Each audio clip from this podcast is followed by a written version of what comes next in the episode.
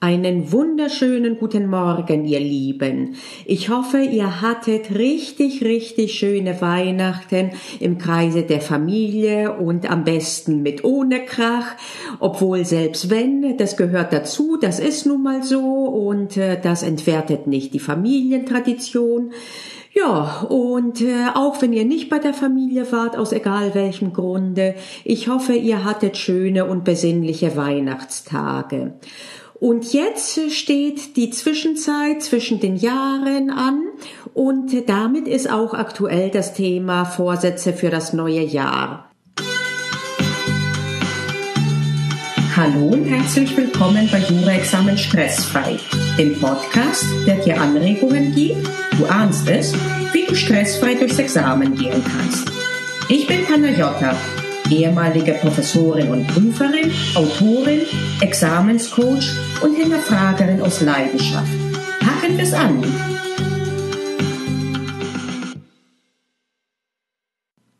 Natürlich ist es völlig egal, wann man die äh, Vorsätze macht. Und äh, viele machen aus Prinzip keine Neujahresvorsätze. Aber solche Stichtage sind gar nicht verkehrt, die einem immer wieder mal so quasi als Wiedervorlage die Erinnerung bringen, dass man sich mal damit befasst, was der Kurs ist, den man bisher eingenommen hat und welchen Kurs man sich für die Zukunft wünscht. Es gibt selbstverständlich viele Arten und Methoden, wie man sinnvollerweise zu dieser Jahreszeit Pläne macht und Vorsätze fasst. Ich habe einen Stil mal rausgepickt, der aus meiner Sicht ganz gut funktioniert. Also bei mir ist das mit Sicherheit der Fall. Und ich habe dir hierzu auch eine Vorlage gebastelt, die du auf der Website runterladen kannst. Eine ähnliche Vorlage hatte ich auch letztes Jahr. Ich habe sie dieses Jahr etwas verfeinert und ich finde etwas besser gemacht. Ob du diese Vorlage jetzt nutzt oder eine eigene machst, ist völlig egal. Auf jeden Fall hat es sich bewährt, in drei Schritten vorzugehen. Und in erstem Schritt nimmt man eine Rückbesinnung vor und man lässt das letzte Jahr, also bei uns das Jahr 2018 Revue passieren und man fragt sich da und schreibt sich auf auch optimalerweise als allererstes, was gut gelungen ist, was gut war in dem Jahr.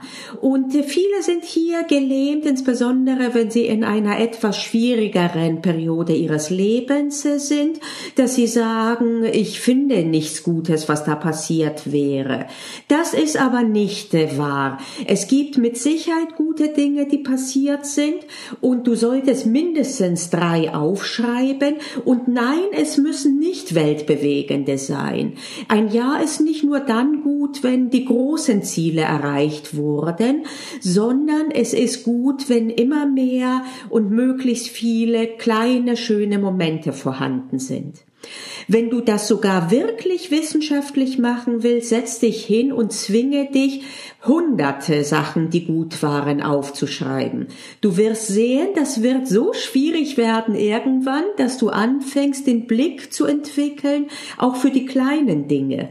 Es ist nämlich auch sehr schön, wenn man einmal beim Spaziergang es erleben durfte, dass zwei Rehe vor einem durch den Wald gelaufen sind oder was auch immer. Du verstehst, äh, wie ich, in welche Richtung das geht.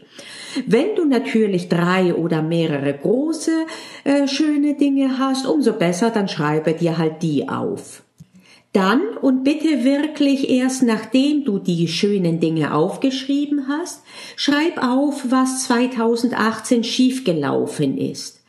Aber lass es nicht dabei, sondern zwingend mach dir vielleicht zwei Spalten und schreibe jeweils auf der rechten Spalte auf, was du daraus entweder gelernt hast oder wenn du es noch nicht gelernt hast, was du daraus lernen könntest. Und es gibt gar keine Situation, aus der man nicht mindestens eine, äh, wie heißt es, ein Life Lesson rausziehen kann. Schreib also auf, was ist schiefgelaufen, was hast du daraus gelernt oder was kannst du daraus lernen oder eventuell was ist auch Gutes daraus entsprungen. Ne? Stichwort, wer weiß, wofür es gut ist. Äh, das habe ich so oft in meinem Leben äh, erlebt, dass ich erstmal gedacht habe, dass etwas schiefgelaufen ist und danach mir gedacht habe, Gott sei Dank ist das so gewesen, weil eben noch was Besseres da war. Und das alles schreibst du dir bitte auf. Dann richtest du dein Augenmerk auf äh, deine stressigen Momente, auf die Befürchtungen, die du hattest, auf die Ängste, auf äh, negative Gedanken oder Glaubenssätze. Ich schaff das nicht oder ich bin dafür nicht ähm, äh, geeignet äh, oder ich habe panische Angst vor der mündlichen Prüfung. Egal was, das muss auch natürlich nichts mit Jura zu tun haben. Ich habe jetzt die Beispiele mal da daraus genommen, weil das der Fokus dieses Podcasts ist. Aber wenn du eins rausgehört hast, äh, wenn du regelmäßig meinen Podcast hörst, dann weißt du, dass ich der Ansicht bin, dass sich äh, Jura und das übrige Leben nicht trennen lassen und dass äh, es genauso wichtig ist, dass es einem mit vermeintlich außerhalb von Jura-Faktoren gut geht, wie wenn man ordentlich am Lernen ist. Diese Gedanken, Befürchtungen oder Ängste, die dich ausgebremst haben oder eventuell sogar gelähmt haben, die machst du dir mal bewusst und überlegst auch, was sie dich gekostet haben. Nicht im Sinne von Geld, vielleicht auch, aber für den meisten geht es gar nicht um Geld, sondern was hast du deswegen verpasst? Was hast du nicht in Angriff genommen? Hast du zum Beispiel dich nicht gemeldet zum Freischuss, weil du Angst davor davor hattest. Was hat dich, wie gesagt, diese Befürchtung gekostet? Wenn es nichts war, umso besser. Also dann, wenn du derart ein ausgeglichenes Jahr hast, äh, dann ziehe ich den Hut vor dir und äh, dann kannst du dich wirklich glücklich schätzen. Bei mir ist ein wiederkehrendes Schema in diesem Abschnitt, dass ich Dinge noch nicht umgesetzt habe, mich nicht getraut habe, weil ich nicht genau wusste, wie sie verlaufen sollten oder ob ich es schaffen würde. Das ist dann genug der Rückschau für 2018 und vielleicht belässt du es für den Tag dann dabei und lässt es einfach erstmal sacken. Und äh, vielleicht am nächsten Tag gehst du dann ran an das Jahr 2019 und wie du denn willst, dass es wird. Und hier würde ich dir eine Übung empfehlen, äh, die kann man äh, zusammenfassen unter Remember the Future. Man tut so, als wäre das Jahr schon vorüber und man würde davon erzählen, was man alles, warum es so gut geworden ist, was man alles geschafft hat und warum. Als würdest du auf der Bühne stehen, mittlerweile hast du vieles geschafft und man fragt dich, wie hast du das denn geschafft und du erzählst das. Und für diese Übung äh, ist es am besten, du nimmst sogar nochmal ein Blatt Papier und äh, du machst sie auch immer öfter. Das ist äh, eine Übung, die sehr sinnvoll ist, weil man sich dann weil man ja so tut, als ob oft traut, Dinge ähm, sich vorzustellen, die man sonst, wenn man sie sich als konkreten Plan vorstellt, sich verkneifen würde, weil man meint, sie sind zu groß. Und gleichzeitig, während man das macht, äh, muss man ja auch, was heißt man muss, also man muss gar nichts in diesen Bereichen, aber man sagt ja auch, wie man es geschafft hat, warum man es geschafft hat. Und schwupps liefert man sich dann auch Schritte, die einem natürlicher kommen, als wenn man sich hinsetzen würde und sich sagt, wie kann ich das denn jetzt in Zukunft schaffen. Ich mache diese Übung immer wieder im Freestyle, manchmal für ein ganzes Jahr, manchmal für die Woche, manchmal mache ich sie morgens für den Tag oder für das Wochenende. Und meistens im absoluten Freestyle, äh, dann äh, laufe ich wie die Irre in der Wohnung rum rum oder manchmal auch äh, mache ich einen Spaziergang. Da muss ich nur gucken, dass nicht äh, viele Leute da sind. Äh, und ich erzähle das laut. Ich habe gemerkt, ich bin jemand, äh, dem das Sagen noch mehr bringt als das Schreiben. Auf jeden Fall ist es am besten, wenn es irgendwie rauskommt und nicht nur im Kopf und in Gedanken bleibt. Also entweder schreib es auf oder trag es vor oder beides, warum nicht? Nachdem du dich also an deine gut gelungene Zukunft äh, erinnert hast, gehst du dann ran doch an die Ängste, die du hast, an die Befürchtungen, an die dunklen Gedanken, die du hast für 2019 und äh, erstmal identifizierst du, wovor du dich unter Umständen fürchtest. Äh, ich kann dir dabei nochmal ans Herz legen, den Beitrag, den Blogbeitrag und Podcastbeitrag, wo es um die Ängste ging.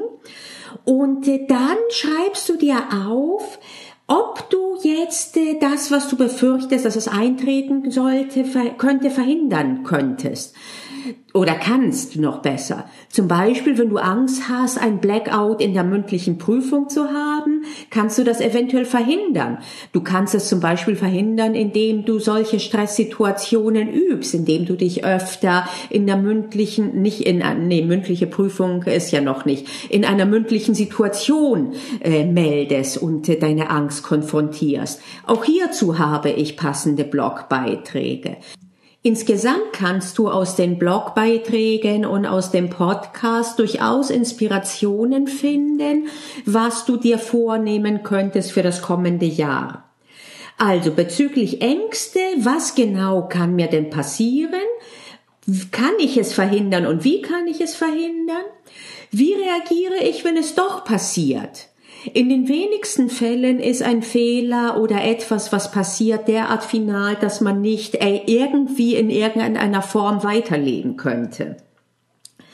Und dann, und jetzt kommt ein unter Umständen etwas ungemütlicher Teil, dann gestehst du dir, was du entweder tust oder nicht tust, weil du diese Angst hast.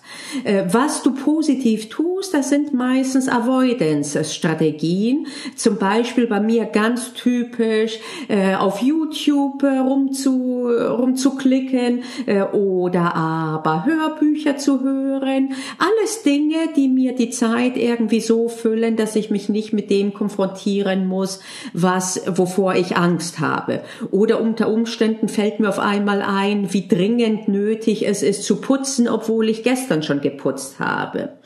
Und dann ist natürlich auch ein noch größeres Thema, was man nicht tut, weil man die Angst hat oder die Befürchtung. Und meistens ist es so, dass man vor etwas kneift. Zum Beispiel davor in die Prüfung zu gehen oder bei der Vorbereitung davor äh, die Hand wirklich zu heben und sich zu melden, auch wenn man nicht die volle Ahnung hat, wie ich dir das empfehle, um das geübt zu haben. Das sind Dinge, die sind nicht so ganz äh, gemütlich, aber sie sind relativ wichtig, nicht relativ, sie sind sehr wichtig, damit man weiß, wo man steht. Denn jetzt kommt ein positiver Spin, nämlich du fragst dich, was denn der Gewinn sein wird, wenn du die Angst nicht hättest. Was wäre, wenn ich eines Tages käme und mit einem Zauberstab einfach äh, Simsalabim sagen würde und die Angst oder Befürchtung wäre weg? Was würdest du denn jetzt tun, wenn du keine Angst hättest? Und vielleicht schaffst du es auch, immer wieder so zu tun, als hättest du keine Angst. Ich mache das oft, ich habe Höhenangst, sogar relativ starke Höhenangst Höhenangst und trotzdem gehe ich auch da wandern, wo es einen Abgrund gibt nach unten. Manchmal frage ich mich, warum ich mir das antue, aber ich will eben diese schöne Strecken machen und ich will mich nicht von meiner Angst ausbremsen lassen. Weder bezüglich einer Wanderroute, aber auch sonst nicht in meinem Leben. Und manchmal klappt es, dass ich so tue, als hätte ich keine Angst, dass ich mir sage, ja, was wäre, wenn ich jetzt keine Angst hätte, was würde ich tun? Dann tue ich es. Und dann muss es relativ schnell gehen, aber je öfter ich das gemacht habe, desto kleiner wird die Angst tatsächlich. Versuch es doch mal und auf jeden Fall, wenn du immer wieder dran denkst, ist es dir vielleicht auch Anreize, die Angst in irgendeiner anderen Form anzugehen. Wie, das ist so individuell wie jeder selbst, da kann ich an dieser Stelle jetzt keinen, kein konkretes Rezept geben. Wenn du auch diesen zweiten Abschnitt abgeschlossen hast, dann hast du einen guten Blick für das große Bild, wie das Jahr 2019 werden soll, was es gut machen wird und auch gut machen soll, aber auch was auf dem Weg dahin für kleine Gefahren und Hemmschwellen dir über den Weg laufen könnten. Und auch hast du schon identifiziert, dass viele davon gar nicht so schlimm sind, wie du denkst, äh, dass du sie entweder vermeiden kannst oder aber, dass du auf jeden Fall auch danach wirst weiterleben können und vielleicht hast du ja sogar einen Plan B. Und du weißt auch, dass es sich lohnt, diese Hemmschwellen aus der Welt zu schaffen, weil du schon erkannt hast, was du am Zugewinn haben wirst, wenn diese Ängste weg sind. Und jetzt kommst du zu den konkreten Maßnahmen, du dir vornimmst für das Jahr 2019. Und hier habe ich gegliedert, ähnlich wie in dem Ratgeber zu den Strategien, die ich dir empfehle. Und es äh, sind die Abschnitte das richtige Lernen, richtig lernen, Prüfungstaktik aneignen und den Bereich Achte auf dich habe ich nochmal aufgegliedert in Gesundheit, Geist und Psyche und Leben jenseits der Examensvorbereitung. Hier ist es klug, die Maßnahmen so konkret wie möglich zu beschreiben. Zum Beispiel, dass du nicht sagst, ich lerne ab jetzt täglich acht Stunden, sondern zum Beispiel, ich mache freitags einen konkreten Plan für jede Lernwoche und bilde eine Lerngruppe. Oder nicht, ich schreibe viele Übungsklausuren, sondern ich schreibe eine Übungsklausur pro Woche ohne Hilfsmittel. Nach der Rückgabe perfektioniere ich eine halbe Seite. Oder was auch immer für dich passt. Es ist auf jeden Fall erwiesen, dass es sehr viel einfacher ist, äh, das Geplante auch durchzuziehen, wenn man es ganz genau und auch messbar sich vorgenommen hat. Und dann hat man auch ein sicheres Gefühl der Errungenschaft, beziehungsweise weiß ganz genau, ob man es eingehalten hat oder nicht. Aber mach nicht den Fehler, bitte, dir zu viel vorzunehmen, äh, weil du dann sonst äh, dich in eine Situation bringst, in der es kaum möglich ist, etwas äh, durchzuziehen. Und hier komme ich zu der letzten Rubrik, nämlich den zwölf Monaten für ein besseres Ich. Sie basieren auf dem Konzept der kleinen Änderungen, die aber in der Summe große Gewinne bringen können. Und auch darauf, dass es einem leichter fällt, eine Gewohnheit durchzuziehen, wenn man weiß, es ist nur für einen Monat und dann hat man nicht so große Furcht davor, wie man, wenn man sich sagen würde, ab jetzt werde ich zum Beispiel nie wieder Zucker essen. Dagegen ist es ganz sehr viel einfacher zu sagen, ich werde einen Monat lang keinen Zucker essen und ich beobachte das und wenn es mir nicht gefallen hat, dann werde ich danach weiter wie zuvor machen, aber dann habe ich eine qualifizierte Ansicht dazu. Und wenn es mir gefallen hat, dann werde ich unter Umständen auch freiwillig es beibehalten oder ich werde etwas äh, dazwischen machen, zum Beispiel weniger Zucker essen als früher.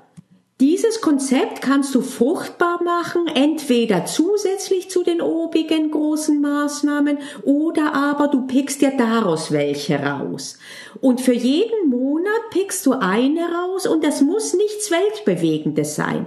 Das sollte sogar nichts Weltbewegendes sein, sondern das sollte eine kleine Änderung sein. Sie sollte nicht zu groß sein. Du solltest zum Beispiel nicht sagen, ich werde ab jetzt jeden Tag 20 Kilometer laufen. Ich werde jeden Tag 20 Minuten äh, joggen zum Beispiel, kann durchaus ein gutes kleines Ziel sein. Wenn du bisher gar nicht trainiert hast, dann ist das auch kein gutes Ziel. Dann sagst du dir zum Beispiel, ich werde 30 Tage lang jeden Tag 10 Minuten laufen, spazieren gehen, was auch immer. Du verstehst, wie das funktioniert. Es muss eine kleine Änderung sein. Sie muss nicht weltbewegend sein und äh, deswegen ist es einfacher, sie durchzuziehen. Aus dem Bereich der Examensvorbereitung kann das zum Beispiel sein, ich probiere einen Monat lang nach dem Pomodoro-Modell zu lernen. Oder es kann sein, einen Monat lang äh, räume ich meinen Schreibtisch täglich am Ende des Lerntages auf. Oder es kann auch sein, äh, unabhängig jetzt von Jura, äh, zehn Minuten täglich räume ich auf. Oder die Wochenende oder Feierabende sind offline. Was auch immer. Kleinere Dinge, nimm sie dir vor, äh, mach das äh, fürs ganze Jahr und guck mal, was passiert. Und wie gesagt, du kannst die beiden, äh, den vorherigen Abschnitt und diesen auch kombinieren, indem du die Dinge, die du oben identifiziert hast, dass du sie verändern willst, die aber zu viel wären alle auf einmal, in kleine Häppchen teilst für die zwölf Monate. Egal wie du es machst, ob mit Vorlage oder nicht, ist es jetzt eine passende Zeit äh, zur Rückbesinnung und auch äh, dazu zu überlegen, wie der Kurs äh, weiter verlaufen soll. Und ich wünsche dir dabei alles, alles Gute und äh, auf dass äh, du einen sehr schönen Übergang hast ins neue Jahr und dass du das neue Jahr vor allen Dingen zuversichtlicher beginnst und in optimistischer Stimmung, nicht ohne Probleme, sondern in der Zuversicht, dass du auch mit Problemen zurechtkommst und dass noch nicht aller Tage Abend ist und dass du es schon packen wirst und dass es ein gutes Jahr wird. In diesem Sinne bis nächstes Jahr. Wir hören uns. Ich bin Panagiotta und ich hoffe, ich habe dir heute eine Anregung gegeben, wie du deine Examensvorbereitung ein kleines Stückchen stressfreier machen kannst. Denk daran, es liegt in deiner Hand. Also pack's an. Wir hören uns in der nächsten Episode.